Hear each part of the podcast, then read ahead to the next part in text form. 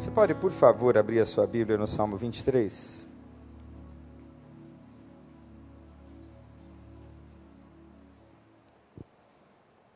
Salmo que muita gente conhece de cor, né? Salmo de número 23. Diz assim a palavra do Senhor, Salmo 23. Se você quiser recitar e ler e acompanhar comigo, já está sendo projetado, nós podemos ler juntos, tá bom? Vamos lá? O Senhor é o meu pastor, de nada terei falta. Em verdes pastagens me faz repousar e me conduz a águas tranquilas. Restaura-me o vigor e guia-me nas veredas da justiça, por amor do seu nome.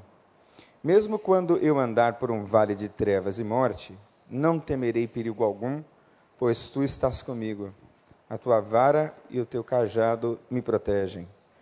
Preparas um banquete para mim à vista dos meus inimigos. Tu me honras, ungindo a minha cabeça com óleo, fazendo transbordar o meu cálice. Sei que a bondade e a fidelidade me acompanharão todos os dias da minha vida e voltarei à casa do Senhor enquanto eu viver. Aleluia. Vamos fechar os olhos mais uma vez, rapidamente? E gaste alguns segundos pedindo a Deus que fale com você.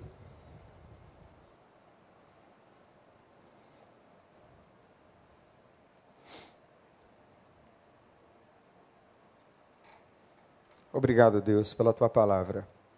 Obrigado por, pela inspiração que o Senhor deu a Davi. Obrigado porque a tua palavra se renova, ela é viva, ela é eficaz. Este salmo, ó Deus, que conhecemos, alguns de nós, desde quando éramos crianças, com toda a certeza, se renovará e se aplicará de forma nova no coração e na mente de cada um de nós hoje, no nome de Jesus, Senhor. Portanto, eu creio que o Senhor vai falar conosco. E por isso eu entrego esse momento nas tuas mãos. Mais uma vez orando no nome de Jesus. Amém. A Bíblia foi escrita em cerca de 1500 anos. Foram 1500 anos em que todos os livros foram sendo escritos em diferentes contextos históricos por diferentes pessoas. E nós temos aprendido que o Espírito Santo não possui ninguém. O Espírito Santo habita habita no coração daqueles que o recebem. Eis que estou à porta e bato. Então o Espírito bate a porta, Jesus bate a porta. Se alguém abrir, então eu cearei com ele e ele comigo, e a partir daí haverá uma doce e maravilhosa comunhão. E é interessante notar que ao longo desses 1500 anos, enquanto a Bíblia foi toda escrita, Velho e Novo Testamento, em diferentes épocas, em diferentes contextos históricos, diferentes línguas e por diferentes pessoas. Eu disse, vou dizer de novo, o Espírito Santo não possui ninguém, mas ele habita e conduz a pessoa. Ele inspirou os autores, como é próprio da natureza do Espírito, que é um vento, um dos símbolos para o Espírito Santo de Deus na Bíblia é o vento, assim como a água, assim como o fogo, mas o Espírito inspirou. A palavra grega é theopneumostos. É como se o Espírito estivesse soprando nas vísceras do autor e ele fosse então conduzindo ou conduzido nas suas palavras e na maneira como ele escreveu os textos. E o Espírito respeitou o estilo de cada um. Deus respeita o nosso estilo. E o nosso estilo, sem dúvida nenhuma, tem a ver com a nossa história, com características da nossa personalidade e, sobretudo, as nossas vivências. Nós temos vários pastores na nossa equipe pastoral. E cada qual prega a palavra de uma forma diferente. Porque cada qual tem uma personalidade e tem um estilo. Assim são os livros da Bíblia, assim são os salmos, assim é o Salmo 23, assim são os salmos de Davi. Então, os salmos, assim como a palavra de Deus, precisam ser entendidas nessa perspectiva. Quem escreveu? por que escreveu, em que circunstâncias ele escreveu, qual é o pano de fundo histórico que o leva a produzir o texto, por que este ou aquele detalhe neste texto e no outro não. Ora, por razões que estão na história e no texto. E quando eu leio o Salmo 23 ou outros salmos que Davi escreveu, eu gosto de me lembrar de que ele era, antes de ser rei, um humilde pastor. Eu sou apaixonado pela história de Davi, porque o texto bíblico faz uma alusão muito interessante, né? faz uma menção, aliás, muito interessante, quando Samuel vai ungir Davi, e o texto diz que Davi era de gentil aspecto. Eu acho interessante essa expressão do texto quando se refere a Davi, de gentil aspecto. Com todo respeito, pastor Ricardo Pinudo, por favor, fique de pé. Por favor, irmão, fique de pé. Você pode olhar a plateia. Veja o porte do pastor Pinudo. Ele não é um homem de gentil aspecto. Ele é um homem de aspecto másculo. Ele está mais para Saul do que para Davi. Pode sentar. Não, obviamente, nas características do caráter, por favor, não me julgue mal. Mas é um homem forte. É um homem do esporte. Não é? Eu não saberia eh, nominar ou qualificar ou usar como exemplo algum membro da equipe pastoral que possuísse gentil aspecto. Pastor Marcos tem gentil aspecto. Muito bem a começar da cabeça avolumada, né? gentil aspecto, muito bem. Mas a expressão gentil aspecto me remete a feições de uma criança. Feições de um adulto que tem rosto de criança, rosto de adolescente.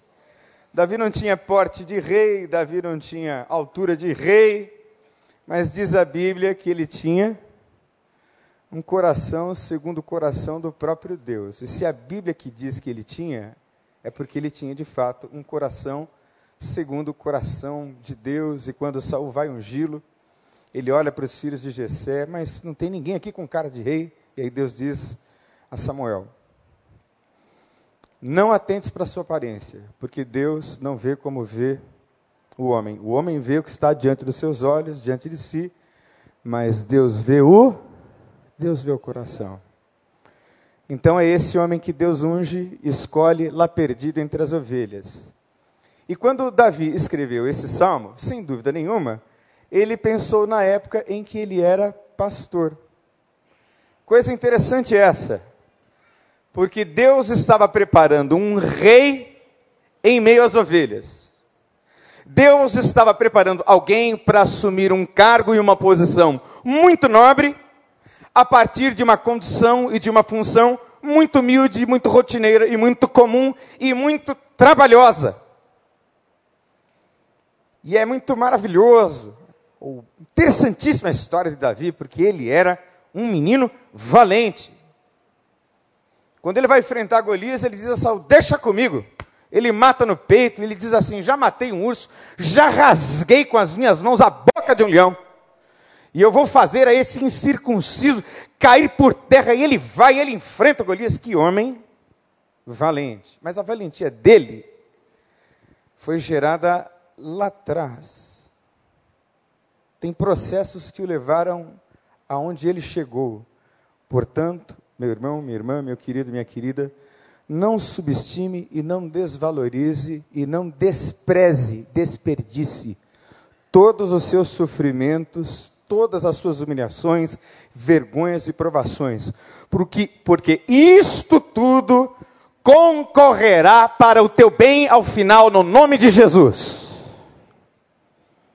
Para chegar onde Deus quer que você chegue, para chegar lá, é preciso considerar lá atrás.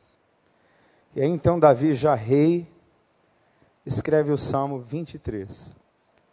É um salmo de refrigério. E o tema de hoje é ansiedade. Ansiedade é um mal presente diante de nós o tempo todo. É um mal de hoje e é também um mal daquela época. A Bíblia está cheio de exemplos de pessoas que tomaram decisões precipitadas, frutos ou fruto de uma ansiedade por ver a coisa acontecer, por ver os planos de Deus chegarem mais rápido do que Deus desejasse que chegassem. Quantas coisas na Bíblia são fruto de ira, de impulsividades. Você quer ver um exemplo clássico? Jesus está sendo preso. Pedro mete a mão na espada e corta a orelha de um soldado chamado Malco. Que ato impulsivo. Que ato absurdo. O que está na base é a ansiedade, da ira, da impulsividade. E não sei se você se recorda, mas Jesus pega a orelha do chão, recoloca na, no devido lugar e diz assim para Pedro: Pedro, mete a tua espada na bainha, porque com a espada fere, com a espada será ferido. E mesmo assim, aqueles homens vendo mais um extraordinário milagre, levam Jesus preso. Mas só para citar um exemplo de uma pessoa extremamente ansiosa e impulsiva.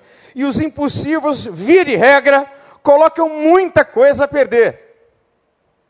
Se precipitam, se equivocam e orientam a vida por um sentimento fundamental. Todo ansioso orienta a vida pelo medo. E o medo é, em certo sentido, falta de fé.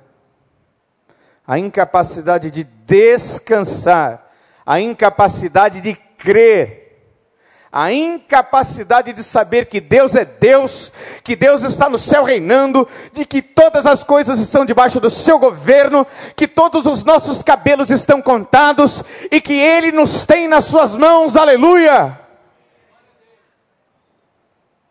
Isso é fé. E quem tem fé, descansa. Mas sem dúvida nenhuma, a fé é o maior de todos os desafios da vida. Nós vivemos pela pela fé. Mas a ansiedade ela pode ser entendida como uma expressão patológica do medo. É quando o medo adoeceu a pessoa. Lógico que nós precisamos do medo. Eu não pulo, né? daqui, porque por ali eu corro menos riscos pela escada de sofrer uma lesão. Mas quando eu não avalio bem o risco de pular aqui de qualquer jeito, pode ser que eu quebre o joelho, ainda mais já com 46 anos nas costas. Como dizia o meu amigo Baltazar, atleta de Cristo, é a fase do condor, conhece?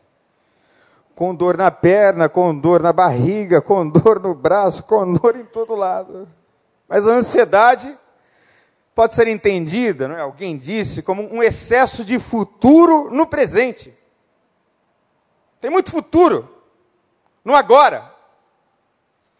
E se, e se, mas meu Deus, e depois, e lá, e lá, meu irmão, minha irmã, está lá, está lá, não está aqui. A Bíblia diz que por mais ansioso que nós estejamos, a gente não pode acrescentar uma hora ou um palmo ao curso da nossa vida. Por isso é que aqui no Celebrando, nós acreditamos no dia de hoje. Porque foi mesmo Cristo quem disse: basta a cada dia o seu mal. Já uma carga de malignidade suficiente no dia de hoje. Por que viver então o dia de amanhã se ele não chegou? Nada está garantido amanhã, a não ser o fato de que o meu nome e eu espero que o seu também estejam escritos no livro da vida do Cordeiro. Aleluia! Isso é certo. E também é certo que você vai morrer. Isso é absolutamente certo. Se Cristo não voltar antes, meu irmão, minha irmã, você vai enfrentar a morte. E é bom acertar a vida com Deus agora, porque a morte vai chegar. Mas para a psiquiatria é um estado de apreensão que leva a transtornos psiquiátricos. Para a psicologia é uma inquietude crônica que se liga e se apega à personalidade da pessoa. A gente identifica os ansiosos. É ou não é? A gente diz do sujeito, mas que ansiedade esse sujeito tem? O tempo todo, inquieto. É uma reação desproporcional algum tipo de estresse. E na vida nós passamos por muitos estresses. Muitos. Mas quando você começa a reagir de maneira desproporcional, um medo desmedido, um pavor que assombra, além da conta, pode ser que você esteja desenvolvendo sintomas e estados ansiosos. Tem a ver com genética, tem a ver com ambiente e, por falar em ambiente, quanto mais tranquilo, quanto mais calmo, quanto mais pacífica for o seu lar, for a sua casa, menos doença vai ser gerada ali dentro, no nome de Jesus. Então eu oro a Deus para que você lide com todos os estresses da vida, na sua rotina, mas que ao colocar o pé na sua casa, ali seja um lugar de paz para a glória de Deus, lugar de restauração. Eu vim aqui para o recreio e encontrei um condomíniozinho aqui atrás, com bastante verde, como gosta a minha patroa. e me parece que Deus nos fez para morar no verde, não é? Como a cor verde é bonita, não à toa o nosso congresso tem a cor verde, a cor azul, não é? Verde de vida, azul de céu. Mas vamos lá. Tem sintomas importantes e talvez você fazendo esse checklist aqui, encontre alguns sintomas ansiosos em você. Rapidamente. Medo e inquietação frequentes. O tempo todo. Insônia, dificuldade para dormir. Gente que rói as unhas. Tem alguém aqui que as unhas? Não precisa levantar a mão. Porque 70% do auditório rói as unhas. Se você rói as unhas, você tem um nível de ansiedade. Agora, tem gente que não tem unha para roer. Rói todas as unhas do dedo e depois, quando ninguém está vendo, dá um jeito para roer dos pés. É sério. Eu já atendi pessoas assim. Agitação, balanço das pernas, uma pressão das mãos na outra. Hum. Um suor nos pés, um suor nas mãos, um calafrio de medo, uma irritabilidade, uma dor na barriga, diante de situações rotineiras e cotidianas. Uma sensação. Né? O sujeito tem assim uma ideia frequente de que vai dar ruim. Não tem, vai dar ruim, vai dar ruim. Vai dar ruim. Eu vou chegar amanhã, vou ser mandado embora. Eu vou chegar amanhã na minha casa, meu Deus, vou levar uma bronca. Vou para casa da minha sogra, vai dar ruim. Tudo vai dar ruim. Meu irmão, minha irmã. Uma incapacidade de relaxar. Falta de ar, palpitação, náusea, enjoo, tontura tensão muscular, todos esses sintomas expressam ou dão conta de que alguém pode estar sofrendo com ansiedade. A ansiedade é de fato um sofrimento na alma humana. É terrível. E agora nós vamos voltar ao Salmo, porque eu disse que o Salmo fala em todos os tempos da história e em todos os contextos culturais, e fala para os ansiosos daquela época e os ansiosos de hoje. E eu quero dizer a você, no nome de Jesus, ansiedade tem controle, tem restauração, tem domínio, tem tratamento, e isso pode acontecer agora pelo Espírito Santo de Deus e pela aplicação da Sua palavra pela vivência da Sua palavra. A Bíblia precisa ser ensinada, lida, mas, sobretudo, praticada.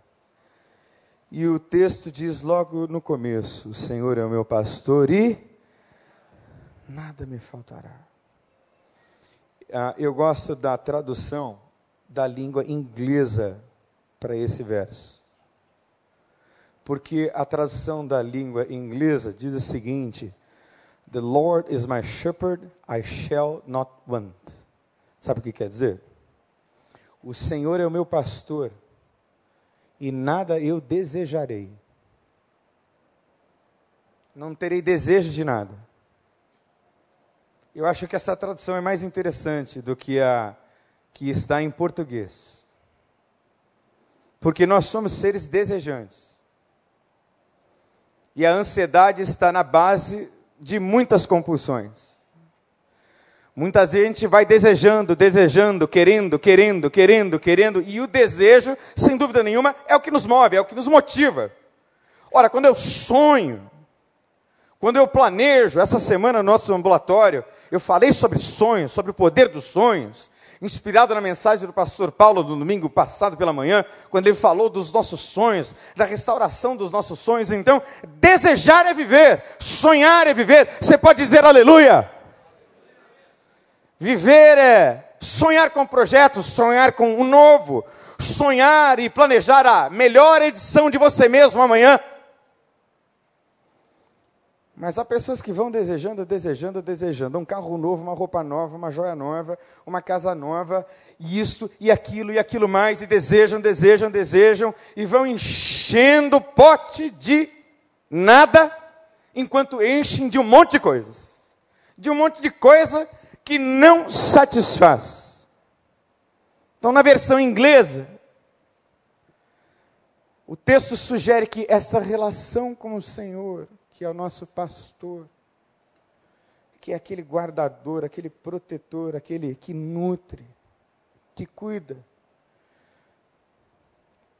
A impressão que o texto dá é que essa relação com esse pastor nos traz a saciedade que a gente precisa. Deixa eu dizer uma coisa para você, preste atenção. Tem muita coisa bacana na vida, muita coisa legal para conquistar. Tem muita coisa interessante para se obter e se desfrutar. Mas só tem uma coisa que satisfaz de verdade. A única coisa que satisfaz a um ponto da gente não desejar mais nada é a presença de Deus na pessoa do seu espírito. Aleluia.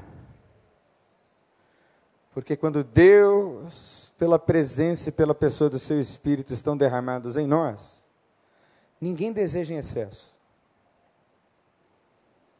As compulsões são controladas. Ninguém compra demais, ninguém come demais.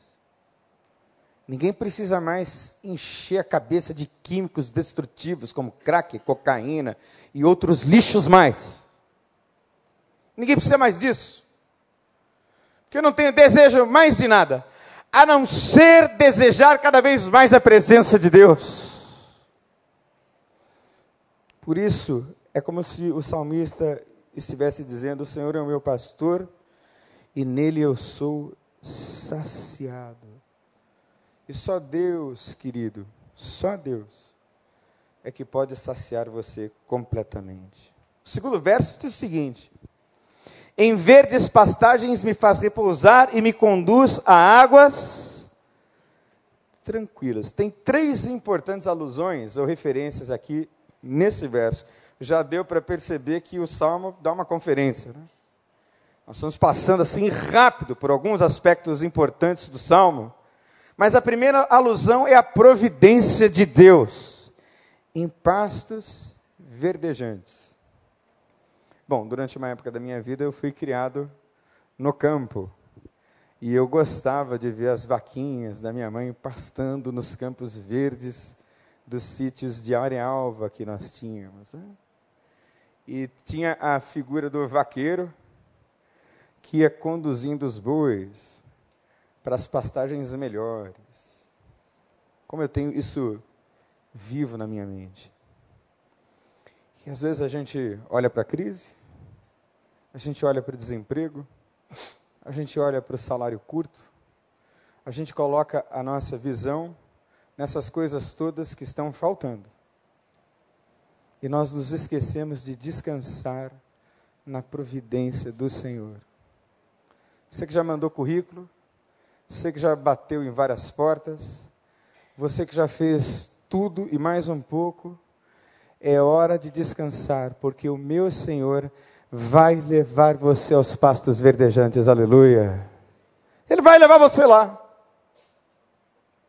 É Ele que te conduz aos pastos verdejantes. Nosso Deus é um Deus provedor. Ele não deixará nenhum de seus filhos padecer necessidade.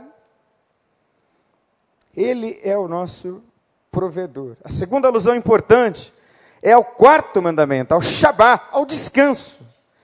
O Shabá tem a ver com repousar, com descansar, com entregar. O quarto mandamento diz que o sábado era o dia para se descansar. Não é tanto o dia, mas o conceito é que é importante. Porque tem gente que não descansa. Tem gente que descansa trabalhando. E eu ouvi de uma pessoa uma coisa interessante, né? Quem trabalha demais não tem tempo para ganhar dinheiro. Como isso é verdade. Essa alusão ao Shabá tem a ver com repousar, com descansar e, sobretudo, com entregar. Quero que você pense, meu irmão, minha irmã, na sua pior crise agora, no seu pior problema na coisa mais dura e mais difícil da sua vida. Pense nisso agora por alguns momentos. Por favor, em nome de Jesus, para de sofrer com isso. E entregue isso a Deus de uma vez por todas agora. Solta. Entrega. Senão você vai adoecer. Porque este pastor quer levar você a águas tranquilas, a lugares de descanso. Ele quer produzir essa paz em você. Então, entrega. Entrega porque você não pode nada. Entregue ao Todo-Poderoso no nome de Jesus. Entrega. Deixa aí.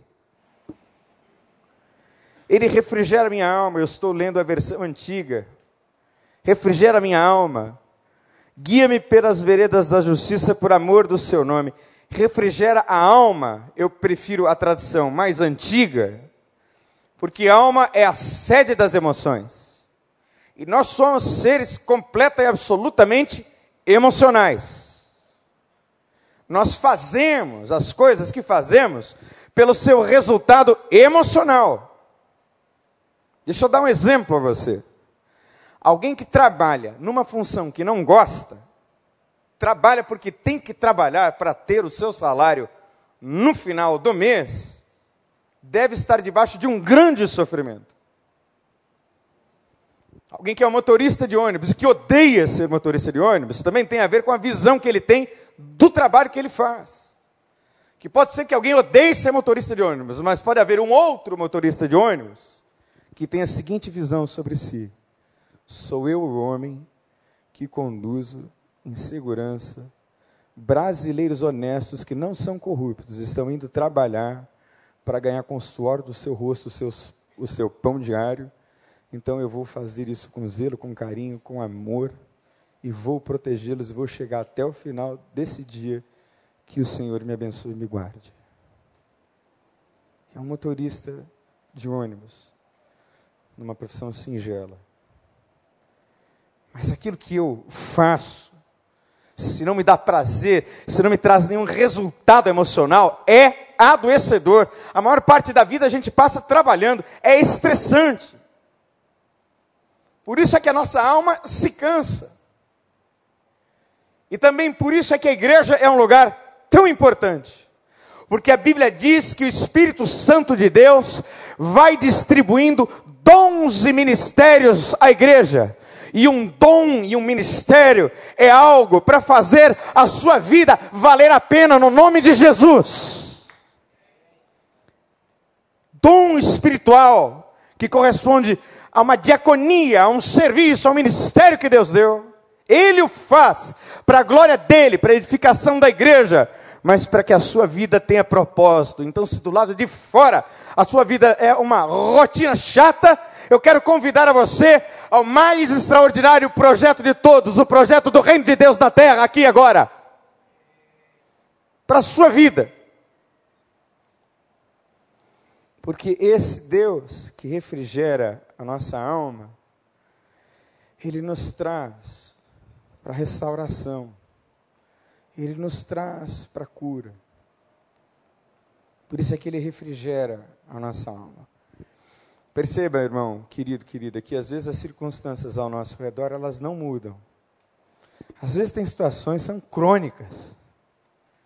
Mas por que morrer junto com a situação? Por que morrer junto com o morto? Por que se deixar abater tanto? Porque o outro está abatido. Quando nós estamos na presença de Deus, o Espírito nos dá condições de lidar com as nossas questões. Aí a gente vai tendo esse refrigério. Tem duas palavras gregas que juntas formam a palavra psiquiatra, que é iatria, que significa literalmente refrigerar, ou sarar, e a palavra psique. No texto, Deus aparece como grande terapeuta. Não sabem que eu sou psicólogo, mas eu gostaria de ver o meu consultório vazio. Gostaria de nunca mais precisar fazer com exceção de terapia. Quisera Deus isso pudesse ser verdade. Se tão somente as pessoas vivessem aqui debaixo desse refrigério do Espírito Santo de Deus. Por isso, às vezes, eu faço do meu consultório um lugar de ministração. Também da palavra. Porque só Deus e mais ninguém pode operar cirurgias na alma de qualquer pessoa. Só Deus é que pode entrar nos cantos mais escuros. Só Ele. Mais ninguém. Ninguém é como nosso Deus, porque Ele restaura os feridos de alma. Aleluia. E Ele está aqui hoje para restaurar você, para refrigerar você. Por isso mesmo que eu ande por um vale de trevas e morte, não temerei perigo algum, porque tu estás comigo, a tua vara e o teu cajado me protegem. Diz o salmista, diz Davi, primeiro pastor e também o rei. Hã? Eu não temerei. Então, nessa noite eu quero perguntar a você: você tem medo de quê? Tem medo de ficar pobre? Tem medo de envelhecer? Você tem medo de morrer? Você tem medo de não aguentar? Do que é que você tem medo? Nessa noite, o meu Deus quer livrar você de todos os teus temores no nome de Jesus. Para você poder afirmar, como afirmou o salmista, eu não temerei, não temerei mal algum, porque eu sei que o Senhor está comigo. Eu sei que o Senhor anda junto comigo. Você tem medo do quê? De ficar desempregado? Tem medo do quê? Essa é a qualidade dos que têm fé. Os que têm fé são movidos por fé e por esperança. Podem momentaneamente se abalar, mas logo se levantam porque têm conhecido Deus de toda a provisão. Não deixa Deus ser Deus na sua vida. Deixa Deus tirar esses temores todos daquilo que nós tememos, nós nos tornamos escravos. O medo é escravizador. E muitas vezes aquilo que é o centro do maior temor é também um ídolo. Ídolo é aquilo que controla a gente. Então tire esse temor do centro da sua vida e deixe Deus ser Deus aí no nome de Jesus.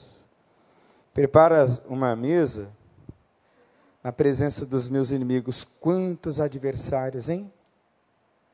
Quantas lutas, quantos opositores.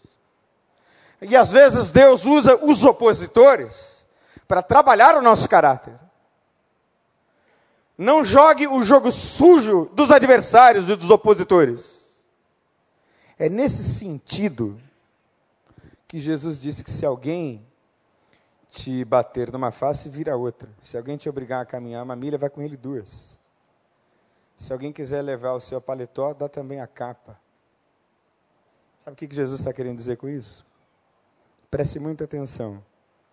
Eu li na maravilhosa graça uma cena linda e muito dura. Era o auge dos protestos de Martin Luther King, protestos pacíficos contra a segregação racial naquele país. E vinha uma mulher negra com a sua criança de poucos meses no colo, quando um guarda branco veio e deu um tapa que a derrubou com a criança no chão. E então ela se levantou e disse àquele guarda: O senhor se esqueceu de bater na criança também agora. E o guarda olhou para aquela criança e percebeu o absurdo da sua violência. É isso que Jesus quis dizer. Quando nós devolvemos e pagamos o mal com o bem, nós estamos dizendo ao que nos fez mal: Veja o absurdo da sua ignorância. Veja a estupidez da sua violência. Veja que tragédia pode decorrer de uma vingança. Por isso, o Senhor é que vai preparar uma mesa farta na presença dos nossos inimigos. Não é para a gente se gabar deles mas eles saberão que o nosso livramento vem do Senhor, que é o nosso pastor. Você não precisa brigar. Deixa que Deus briga para você. Para de brigar com a sua mulher, para de brigar com seu marido, para de brigar com seu filho, para de brigar com seu chefe. Deixa Deus lutar com você, deixa Deus, filho, fica aí. Deixa eu colocar uma mesa aqui para você. Senta, come, enquanto eu luto as tuas lutas. É isso. Eu sei que a bondade e a fidelidade me acompanharão todos os dias da minha vida e voltarei à casa do Senhor enquanto eu viver. Ah, eu sei. Eu sei. Está ganho. Está conquistado. Já foi. É meu. Com Deus. Deus é meu, eu sou dele. Então eu não vou correr atrás de nada a bondade e a fidelidade me cercarão. Eu não vou ficar correndo atrás da bênção. Não. Eu vou andar na presença de Deus, eu vou aprofundar a minha relação com Deus. Eu vou aplicar e viver a palavra de Deus. E aí, a bondade, a fidelidade dele vão me cercar. E aí então eu voltarei à casa do Senhor sempre para dizer: só o Senhor é Deus. Aleluia. Então, vamos desestressar? Não? Fecha os teus olhos. Nós vamos fazer um segundo exercício aqui de fé. Você vai fechar os seus olhos. Vou pedir a equipe de louvor que me ajude. Fecha os seus olhos. E pense no seu futuro. Enquanto você pensa no seu futuro, eu vou dizer a você o que, que eu estou pensando do meu para te ajudar você a pensar no seu. Então, enquanto eu fecho os meus olhos, eu estou vendo as minhas duas filhas casadas, as duas minhas filhas formadas. Eu estou vendo, ou me vendo, já para lá dos 60, com a minha Simone, com a minha esposa, numa casa que eu ainda não tenho, mas eu vou ter. Eu me vejo com saúde, eu me vejo na velhice produzindo frutos. Eu me vejo dando à minha esposa um terreninho para ela ter as flores e os animais dela. Eu me vejo na minha marcenaria fazendo móveis e objetos de decoração. Eu me vejo em paz com meu ministério entregue, vivendo todos os meus dias na casa do Senhor. É assim que eu me vejo. Como é que você se vê? Não, irmão, não, não, não. Não é esse fim caótico, não, que Deus quer te dar. Ele quer te dar um fim maravilhoso e uma vida de paz. E uma vida para a glória dele. É assim que eu gostaria que você se visse. Nesse exercício de fé. O Senhor é meu pastor, de nada tenho falta, não desejo nada porque Ele é o meu pastor.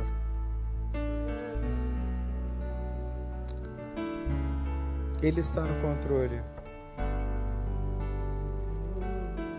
Fez o exercício? Então vamos ficar de pé e adorar.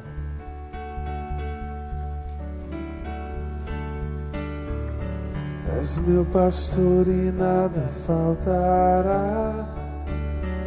As águas calmas me levarás, trazendo paz ao meu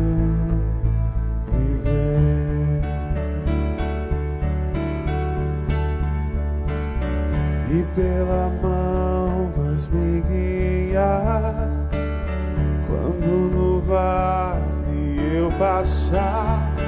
Eu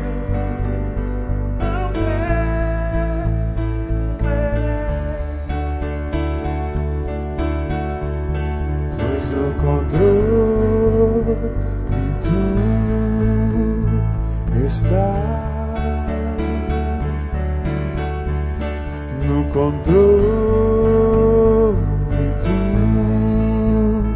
tu estás, controle tu estás, no controle estás, no controle tu estás. Olha para mim. Deus falou com você nessa noite?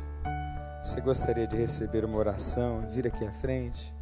Você que já frequenta a igreja, ou que talvez tenha vindo pela primeira vez, não importa.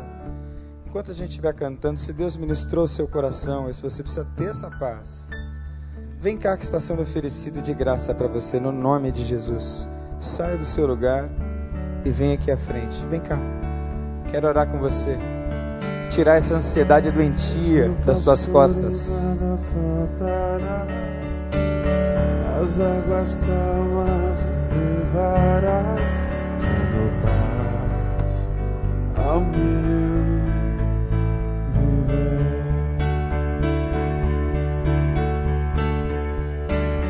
E pela mão vais me guiar quando no vale eu passar e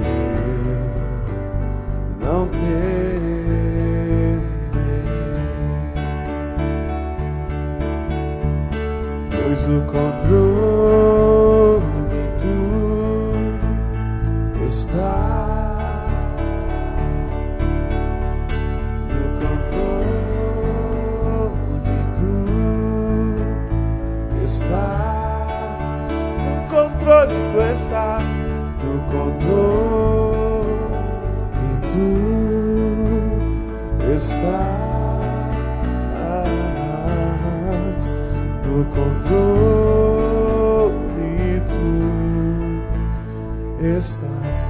tudo cooperar para o bem.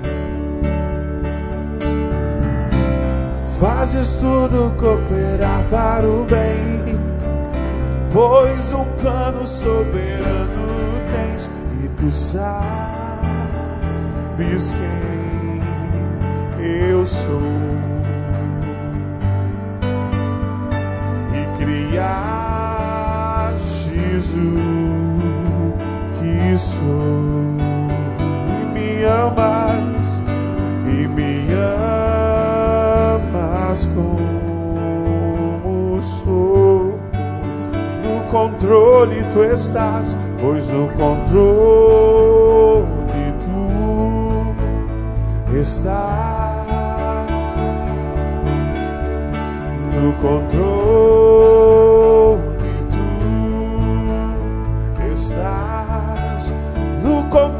controle tu estás,